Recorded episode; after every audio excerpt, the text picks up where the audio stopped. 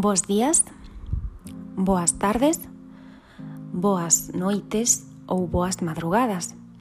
Benvidas todas e benvidos vos tamén a Ollada Violeta. Hoxe volvemos nesta tarde do mes de xuño, que parece realmente unha tarde de outono, a viaxar cara ao noso fogar emocional. Pero no fogar emocional ocorre algo que moitas veces pasa nas casas. Sempre hai algún elemento que miramos, incluso que usamos a diario, pero que dicimos, isto hai no que tirar e hai que comprar un novo. Imaginade, por exemplo, un sofá. Ese sofá no que vos sentades para ler un libro, no que vos deitades e tapades cunha mantiña para ver unha película, no que vos sentades para cear diante do televisor, pero que cada vez que vos erguedes vos provoca un dor, unha dor tremenda nas costas. Sen embargo, decide sempre o mesmo. Este sofá hai no que cambiar, pero nunca se cambia. E volvedes con esa rutina, a ver a serie de televisión sentados, a tumbarvos en ese sofá, e pasades por diante dunha tenda de mobles e vedes sofás novos, incluso de ocasión, e volvedes a decir, hm, teño que vir a mirar ese sofá novo, pero nunca ides. E volvedes a sentarvos e volvedes a sentir a dor nas costas, pero o sofá segue aí, sen cambiar. Incluso chegades a ir ao fisioterapeuta, porque xa non aguantades a dor na espalda, pero o sofá segue sen cambiar. Por desgraza, iso sucede con moitas parcelas das nosas emocións. Hai cousas que nos fan sufrir inmensamente, que incluso nos fan enfermar, pero que continúan aí, sen cambiar. E non é sinxelo, porque para comprar un sofá novo hai que aforrar cartos. E para cambiar e algunhas desas parceliñas do noso fogar emocional hai tamén que traballar. Pero eu, que son moi vitalista, creo que non hai nada na vida que sexa unha desgracia absoluta. E tamén creo que sempre hai luz nas tinieblas. Por tanto, eu hoxe pido vos que vos sentedes nese sofá, probablemente de Sky, incómodo, que hai que cambiar, que se chama dependencia emocional. Como sabedes, as adiccións non se limitan soamente ás conductas que xenera o consumo de sustancias.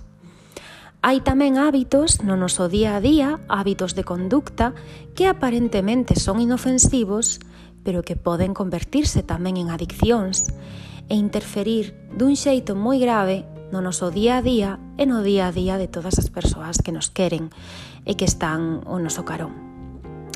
Esas adiccións son as adiccións comportamentais. A dependencia emocional é un comportamento adictivo ás relacións interpersoais que está basado en roles asimétricos e en actitudes de dependencia. É un patrón persistente de necesidades emocionais que non foron satisfeitas e que se intentan cubrir desadaptativamente é dicir, dun xeito desequilibrado con outras persoas. Cando chegamos a ser dependentes emocionais, pois en calquera momento da nosa vida hai xente que foi sempre dende pequena, hai outras persoas que empezaron a selo na xuventude, na adolescencia, nunca se sabe. O que sí se sabe é que as persoas que sufren esta dependencia emocional teñen unha necesidade de aprobación dos demais, gústalles eh, ter relacións exclusivas, demandan disponibilidade continua da presencia da outra persoa, sexa física ou a nivel teléfono móvil, internet. Sométense a esa persoa e eh, aguantan situacións que non lles gustan por medo a perder esa relación. As persoas que dependen emocionalmente de outra poden ter sentido nas súas familias pois ese maltrato emocional ou físico e o que sempre sucede é que hai un vacío no seu fogar emocional hai ese sofá que está xa moi bello que pode estar bello por varias causas o vacío emocional das persoas dependentes e emocionais pode estar causado por unha baixa autoestima, porque sexan persoas excesivamente críticas consigo mesmas, ca súa propia forma de ser e incluso que se culpen dos desaires e dos desprecios que lle fan outras persoas. Ese vacío emocional pode ser tamén eh, provocado polo medo á soidade. Acostuman a ser persoas que necesitan estar acompañadas ou sentirse acompañadas sen importarlle a calidade desa compañía. E tamén pode ser eh, ese vacío emocional consecuencia dun estado de ánimo ansioso en ocasións moi triste. A persoa dependente emocional eh, acostuma a estar obsesionada por alguén e por todo o entorno desa persoa, por todo o que toque esa persoa. Busca complacer constantemente, ten certos tintes de idealización cara a xente coa que se obsesiona. En ocasións hai dependencia económica tamén e esa búsqueda constante de afecto fai que teña comportamentos de insinceridade e que sexa un pouco opaco eh, a hora de comunicarse. As consecuencias son terroríficas. As persoas que dependen emocionalmente de outras pasalles algo moi similar que as persoas que son maltratadas. Somatizan, acaban tendo dores a nivel físico, enfermidades, contracturas, dores tremendos a persoa dependente síntese mal e sinte que a relación non lle chega porque habitualmente non lle chega ningunha relación, pero aínda así é incapaz de salir desa relación e de romper o vínculo. Buscan desesperada e inconscientemente novos vínculos, incluso para sair da relación actual que os atormenta. E desgástanse, e tamén desgastan a todo o seu entorno. Cantas veces escoitastes a amigas e a amigos ou incluso pode que vos mesmas ou vos mesmos pronunciarades esta frase de sei que non me convén, sei que non me fai ben, sei que non me quere, pero non o poido evitar. As persoas dependentes a nivel emocional son altruistas patolóxicas, Abandonan as súas responsabilidades, as súas actividades sociais, os seus amigos e amigas, o seu propio ocio, para priorizar en todo momento as supostas necesidades de outra persoa. En moitas ocasións pensan que coñeceron a esa persona por destino, polo universo, pero paradevos a pensar, por favor. No mundo cantos millóns de persoas hai eh, ningunha é o último vaso de auga do deserto. Hai que ter cuidado. Non nos podemos etiquetar ao tolo. Como sabemos se somos emocionalmente dependentes? Ser emocionalmente dependente non é malo. O ser humano é o animal máis dependente que está sobre, sobre a terra. O problema é cando esa dependencia non é equilibrada. E hai que marcar unha liña entre o que é a forma de ser e a dependencia emocional desproporcionada propiamente dita. Porque de non facer isto equivocámonos. Hai estilos de personalidade, hai persoas con moita enerxía, cunha grande capacidade de empatía, unha grande capacidade para atraer o amor e o afecto dos demais, porque son xentís, porque teñen vos modais, porque transmiten aceptación, porque se comunican de xeito claro e porque exixen pouco, xa que acostuman a ter vidas bastante completas. Ese estilo de personalidade, esa xente, pois normalmente son persoas do noso entorno valoradas e queridas, e canto máis amor e valoración perciben, máis humildes se volven. Esas persoas non son dependentes emocionais. Teñen unha forma de ser adaptativa. Pero sí que habería outra liña que nos faría caer na dependencia. Cando nos atopamos con esas persoas cuidadosísimas que antepoñen o benestar dos demais o seu propio, que ofrecen esa calidez, ternura, consideración pero que se olvidan de sí mesmos. Estos dous estilos de personalidade non serían dependencia emocional, pero si necesitamos consultar constantemente a outras persoas para decidir, xa estamos cruzando unha liña. Si empezar os proxectos necesitamos o apoio incondicional e o soporte o 100% do tempo de outras persoas, xa estamos cruzando esa liña. E outro punto son os sentimentos. Si algo nos fai sentir mal e por non crear un conflicto calamos e deixamos a cousa así por non molestar, o mellor xa estamos sentados sobre ese sofá que nos fai que pouco a pouco vayan doendo máis as costas. O importante, para que non se acabe o noso mundo, é poñer en marcha técnicas que fomenten a autonomía.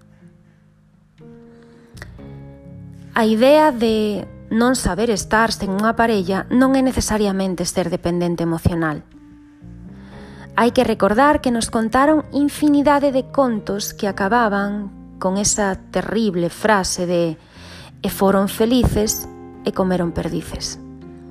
E ese non é o final feliz. Ese é o final feliz con parella. A sociedade agóbianos para que teñamos parella e conectamos con esa presión social e eso dá moito, moito agobio.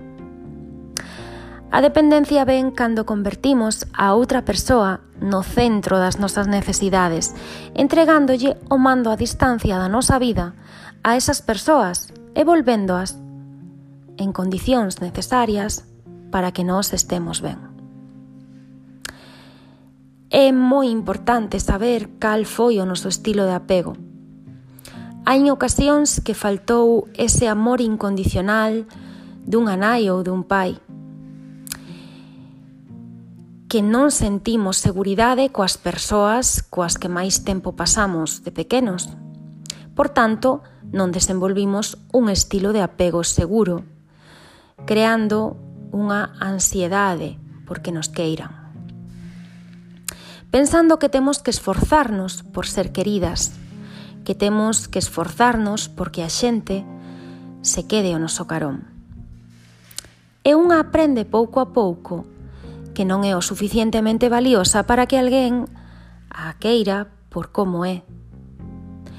Cando en realidade a autoestima e o autoconcepto equilibrados son un factor de protección moi moi alto ante as relacións tóxicas. Todas temos partes da nosa autoestima que están intactas. Pois, por exemplo, a parte creativa ou os estudios ou que sexamos unhas traballadoras estupendas. Pero hai outras que tal vez quedaron moi tocadas.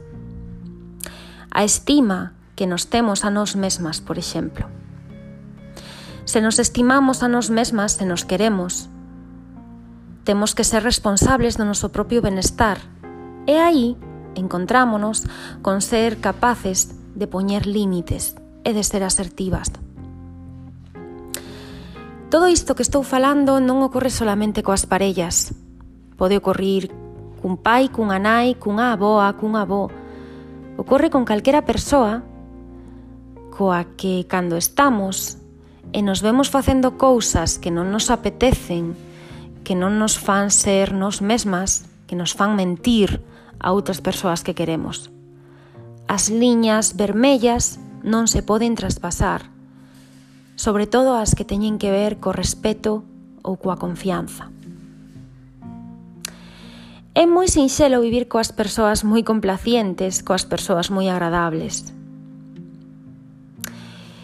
Aquí, as persoas do entorno moitas veces reaccionan mal, porque se si toda a vida fostes complaciente, agradable, desas persoas que non poñían ningún límite de pronto comezades a ir a terapia porque non vos sentides ben na vosa propia pel empezades a marcar certos límites, distancias ou simplemente comenzades a dicir non. A reacción por parte das outras persoas o millor é Oye, que faz indo a ese terapeuta ou esa terapeuta? Hai que preguntarse como empezar a traballar todo isto. Hai que aliñar o que creemos co que facemos. Hai que facerse a pregunta de si cada cousa que estamos facendo cos demais nos cuida. Se vai aliñado con estar mellor, con que se nos respete. E hai que ir buscando certas tolerancias, tolerancia á soidade, tolerancia, a marcar límites. Non establecer prototipos de amigos ou parellas ideais. Cambiar de espacios e, sobre todo, autoaceptarse. O camiño de traballar a dependencia emocional é longo. A veces leva décadas, pero unha vez que cambiemos o sofá seguiremos vendo películas, seguiremos lendo libros, atopándonos moito mellor, disfrutaremos moito máis desa película, poderemos abrir máis os ollos, leremos moitísimos máis libros. E, sobre todo, non teremos que pagar unha pasta en ir ao fisioterapeuta ou chutarnos de certos medicamentos. Cando vexades que todo se escora cara ao mismo lado, Pois o primeiro que hai que facer o mellor é chorar. Ou é consultar con alguén, ou é decir, ben, non son capaz de deixar isto que me fai dano, pero polo menos vou no intentar. Eu sempre digo o mesmo, a vida pode ser máis longa ou máis curta, pero todos acabamos no mesmo burato. O mellor o que nos diferencia é o xeito no que decidimos chegar. Eu non sei En ocasións teño etapas moi boas, noutras ocasións teño días moi malos, pero se de algo estou tranquila é de que sempre atopo unha forza para loitar como unha leona por sair adiante. E o mellor de todo, de todo este tempo, é que aprendín a rodearme de persoas que me queren moito e de persoas as que quero moito algo que non era capaz de facer antes. Precisamente por este camiño de cambiar o sofá da dependencia emocional.